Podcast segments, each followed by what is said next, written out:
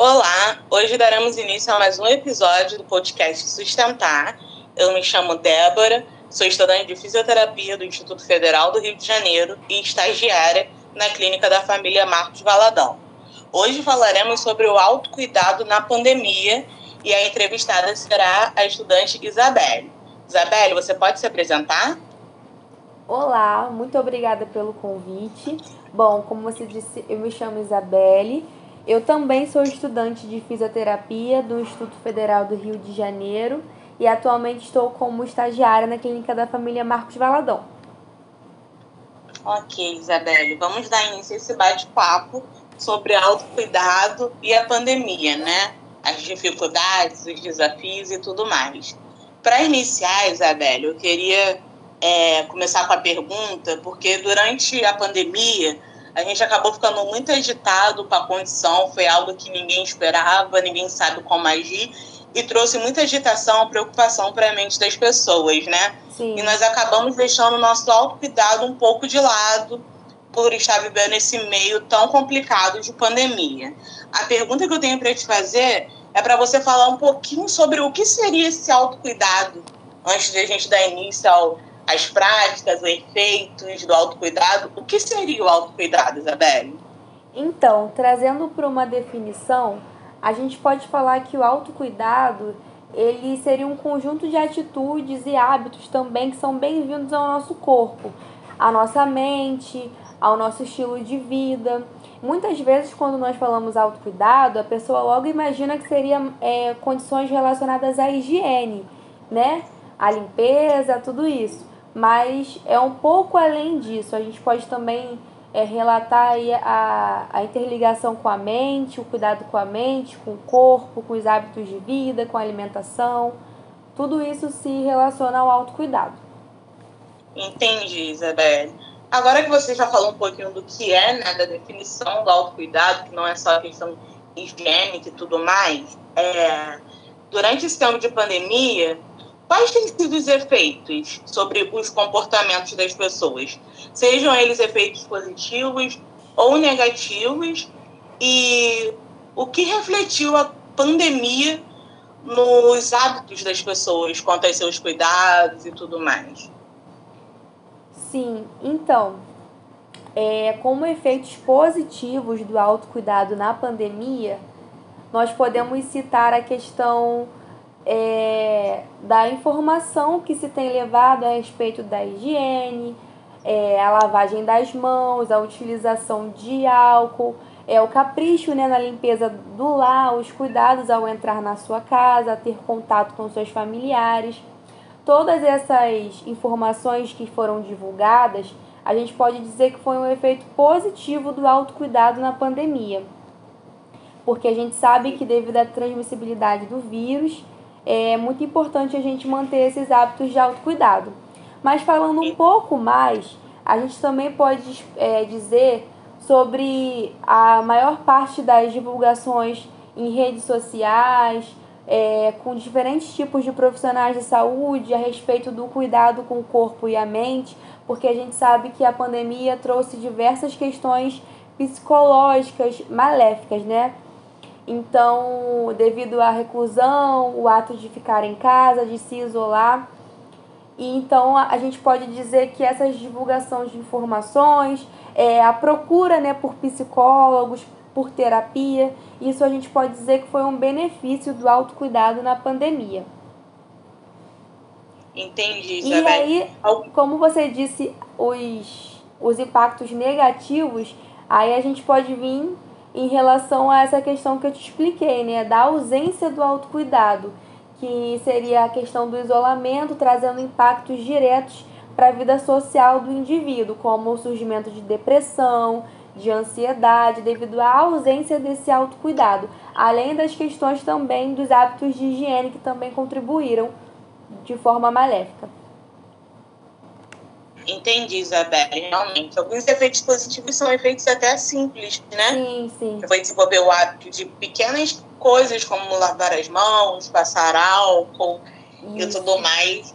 Mas realmente os efeitos negativos são efeitos que pegaram muitas pessoas, porque o isolamento, é, as atividades de vida normais foram alteradas, então muitas pessoas realmente entraram em quadros de depressão e foram situações complicadas de lidar.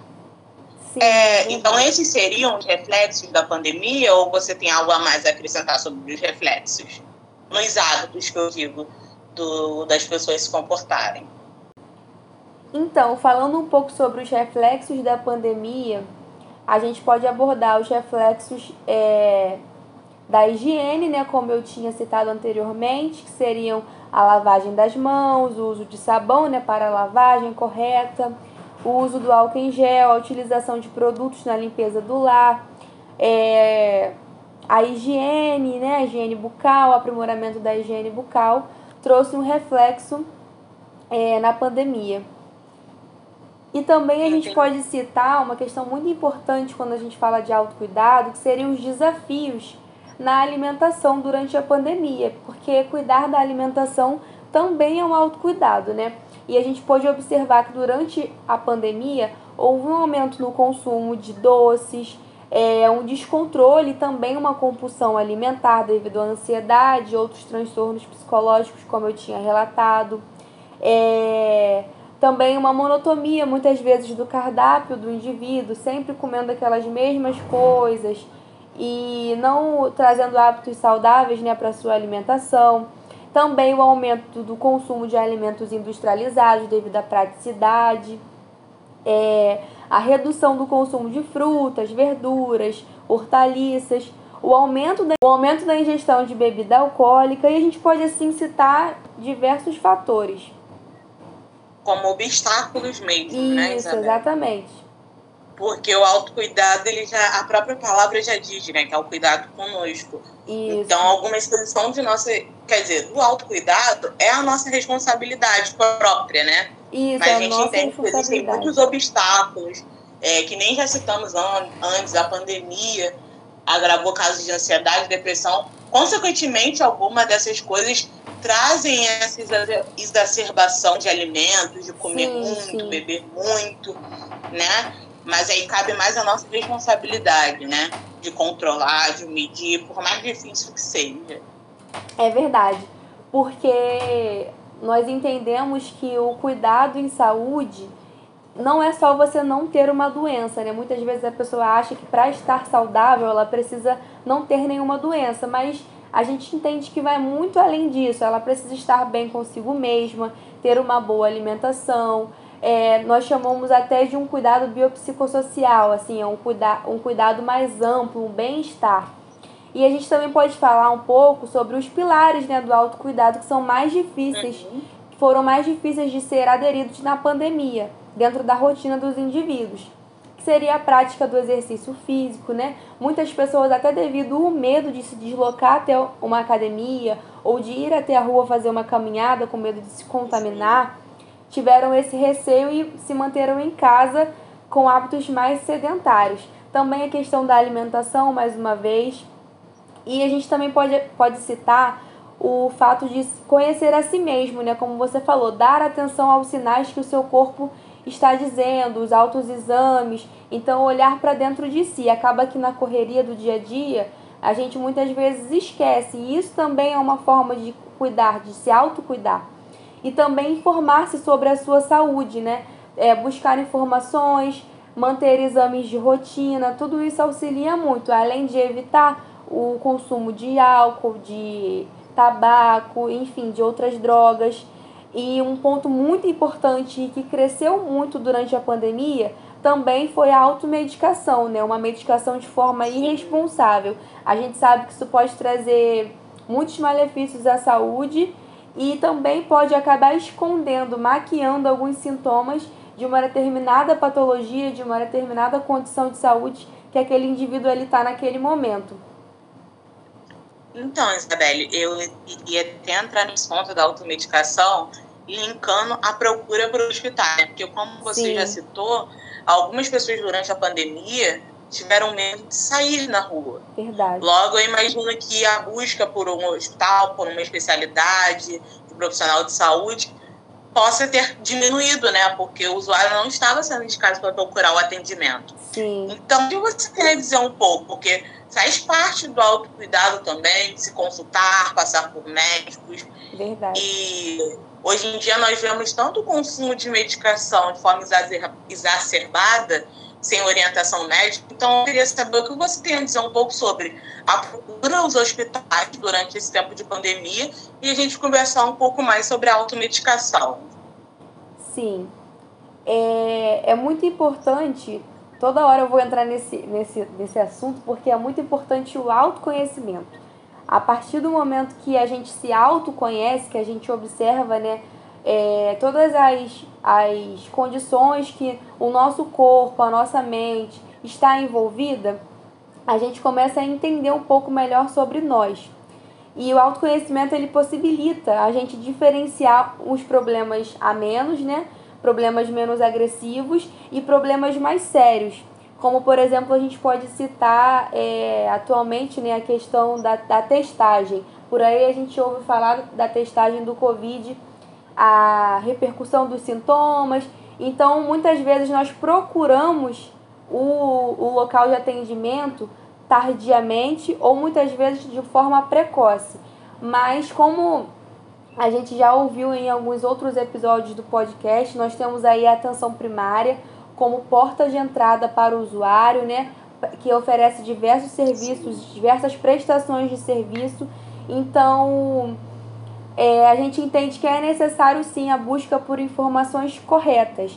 A gente está num tempo de pandemia que é muito comum, é, até o termo surgiu, né, a fake news. Então, muitas vezes a gente tenta buscar esse autoconhecimento na internet.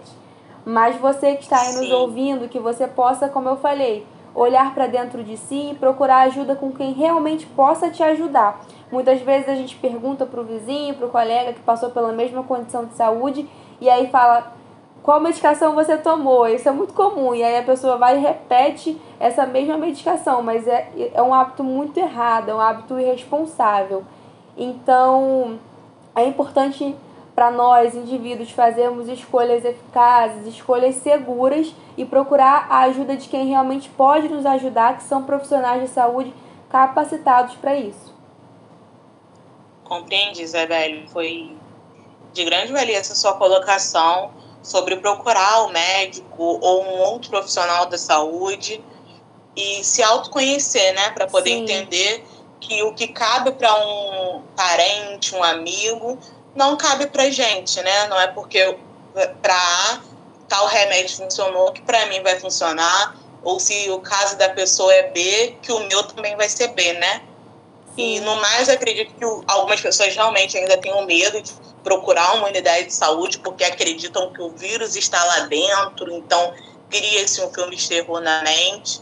E realmente nós temos que nos cuidar quanto a isso, mas acredito que é mais a questão do cuidado, coloca sua máscara, leva o seu álcool na bolsa, mas não deixa, né, de procurar uma orientação correta sobre a sua saúde. É verdade. É, acredito que é isso. Você tem mais alguma colocação, Isabelle?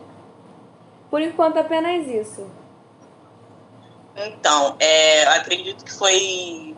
acrescentou muito para gente essa conversa sobre autoridade e pandemia. E espero que tenha acrescentado também no usuário que está escutando agora esse podcast. Agradeço muito pela sua presença, Isabelle. É, e por aqui eu vou encerrando o episódio de hoje. E fique atento que em breve sairá um novo episódio. Muito obrigada, Isabelle. Se você quiser se despedir também. Eu queria agradecer o convite, estou muito feliz de poder falar um pouco sobre esse tema que é tão relevante né, para os dias atuais. É, obrigada por estar nos ouvindo e como Débora falou, fique atento né, que logo logo teremos novos episódios. Muito obrigada. Obrigada, Isabelle. Até o próximo podcast, pessoal.